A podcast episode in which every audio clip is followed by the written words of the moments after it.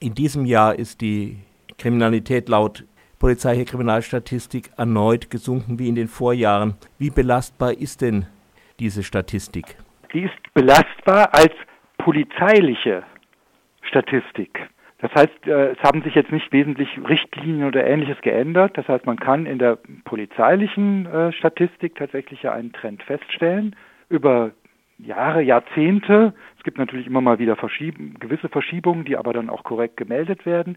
Also die Statistik ist als Statistik belastbar. Aber wir müssen natürlich trotzdem schauen, worüber gibt die Statistik Auskunft. Mhm. Und sie gibt eben nicht über die Kriminalität Auskunft, sondern nur über einen, den Teilbereich der Kriminalität, der der Polizei bekannt geworden ist.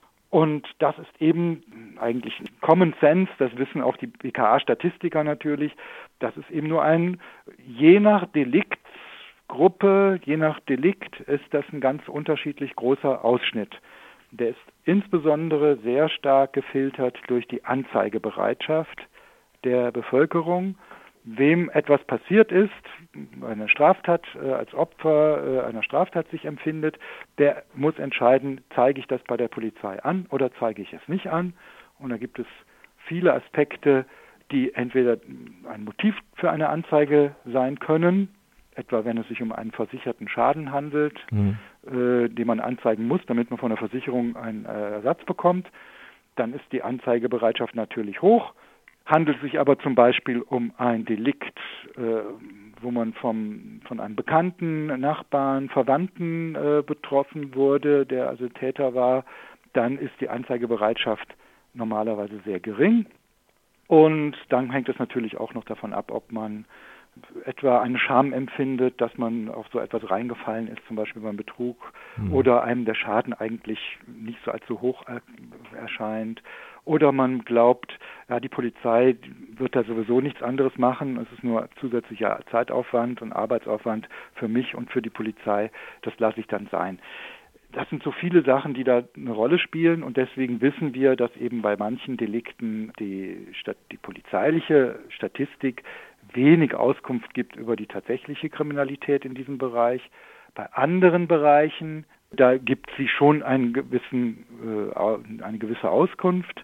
Manchmal kann man auch sagen, wenigstens der Trend stimmt. Also ob es nach unten oder nach oben geht, der wird wahrscheinlich ungefähr real, die Realität wiedergeben, mhm. Weil sich die Anzeigebereitschaft etwa nicht verändert hat. Ja, vor allen Dingen in krassen Fällen, zum Beispiel Wohnungseinbrüche sind ja um 16 Prozent in einem Jahr zurückgegangen. Das wird wahrscheinlich nicht an einer gesunkenen Anzeigebereitschaft liegen sondern tatsächlich bei den Wohnungseinbrüchen wissen wir, dass die Anzeigebereitschaft relativ hoch ist. Ja auch oft versicherte äh, Sachen äh, und das ist ja meistens von unbekannten Tätern. Und deswegen gehen wir davon aus, dass da die meisten Wohnungseinbrüche tatsächlich angezeigt werden. Und wenn da ein erheblicher Rückgang in der polizeilichen Statistik ist, dann ist das sehr wahrscheinlich äh, auch in der Realität ein Rückgang. Ja. Aber wie verträgt sich jetzt diese ja ständig rückläufige Statistik, auch wenn sie jetzt vielleicht in manchen Punkten angreifbar ist, damit es wir ständig schärfere Polizeigesetze fordern, dass der Innenminister die Kompetenzen des Verfassungsschutzes ausweiten will, was ja wieder die Frage ist, wie weit das überhaupt mit der Polizei zu tun hat. Wie verträgt sich das denn?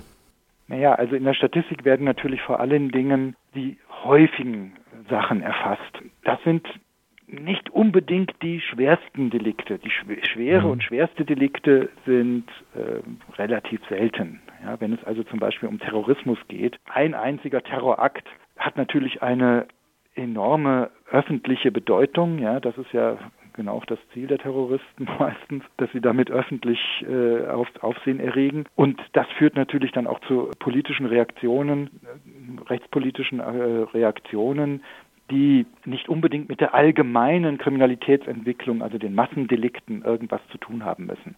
Also es kann ja durchaus sein, dass ein einzelner Terrorakt oder ein einzelnes Ereignis, wie etwa zum Beispiel die Silvester, die berühmte Silvesternacht in Köln, den Gesetzgeber dazu anregt, Änderungen einzuführen. Die Polizei wird kritisiert und, und so weiter. Das heißt aber nicht unbedingt, dass das, das sind ja Dinge, die zwar aufsehenerregend sind, die aber statistisch nicht besonders ins Gewicht fallen. Ja? Wenn man uns jetzt die Massendelinquenz anschaut, den Diebstahl, den Betrug, dann sehen wir, dass da die allgemeinen Entwicklungen, die dort existieren, es geht mal hoch, mal runter, ohne dass das ein besonderes Aufsehen erregt. Jetzt gibt es ja auch Bemühungen, also zum Beispiel der Bund der Kriminalbeamten hat das gefordert, Seehofer, der Innenminister, soll das auch vorhaben, die Kriminalstatistik aufgrund ihrer äh, bekannten Unzulänglichkeiten einfach zu ersetzen oder zu ergänzen. Durch Expertenberichte alle zwei Jahre, die unter anderem auch Betroffenheits- und Kriminalitätsempfinden der Bevölkerung irgendwie messen sollen. Was ist denn davon zu halten? Ja, also es ist eine lange Forderung auch der Kriminologie. Da bin ich völlig mit einverstanden, dass wir außer außerhalb oder neben der polizeilichen Kriminalstatistik auch eine Statistik oder beziehungsweise eine Erhebung, regelmäßige Erhebung äh, von tatsächlicher Kriminalität im Dunkelfeld. Das ist sogenannte Dunkelfeldforschung, die ist in anderen Ländern, wird das auch ganz regelmäßig gemacht. In den USA ist es seit, seit den 70er Jahren bereits. Dass es neben der polizeilichen Statistik, die ja im Grunde eine Arbeitsstatistik ist, wie viele Fälle hat die Polizei bearbeitet, dass man daneben eben auch erhebt, wie viele Opfer von welchen Delikten gibt es tatsächlich, wie viele sind davon also nicht angezeigt worden und dass man auf die Art und Weise auch etwas über die reale Kriminalität erfährt. Das Sicherheitsempfinden, also mhm. wenn wir über Gefühle reden, das ist das kann man natürlich auch erheben. Ja, und das wird auch regelmäßig von Kriminologen äh, mal hier, mal dort, regional und so weiter er, erhoben. Das kann man auch fordern, dass man eben auch das mal erhebt, aber das ist natürlich sehr, sehr stark beeinflusst von vielen anderen Faktoren, die mit Kriminalität gar nicht unbedingt was zu tun haben. Also äh, das ist die allgemeine Unsicherheit, auch da spielt Alter und Gebrechlichkeit eine Riesenrolle, das Sicherheitsempfinden. Da spielt eine Rolle Medienberichte über Kriminalität auch in ganz anderen Regionen, ja, die einen natürlich auch hier vor, ihnen sichern. Und da haben wir natürlich in den letzten 20, 30 Jahren eine enorme Entwicklung, ja, also dass eben äh, die Medien hinzukommen, hinzutreten durch die sozialen Medien, ja, viel mehr aufsehenerregende Kriminalität berichtet wird, als äh, das noch vor 30, 20, 30 Jahren der Fall war. Und das kann natürlich alles verunsichern.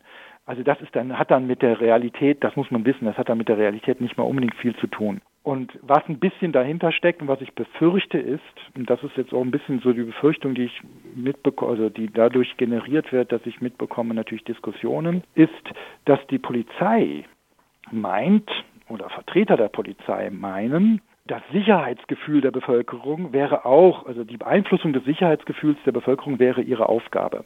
Und das ist meines Erachtens nicht der Fall. Es ist keine Polizeiaufgabe, irgendwelche Gefühle zu bearbeiten. Der Chef des BKA ja. hat das aber neulich ja, ja, weiß, so gesagt. Das, ja, ich weiß, dass es so ist, aber das ist meines Erachtens, also das können Sie wirklich sagen, das ist meines Erachtens nicht eine polizeiliche Aufgabe. Und woher kommt das? Das ist natürlich jetzt so die Frage.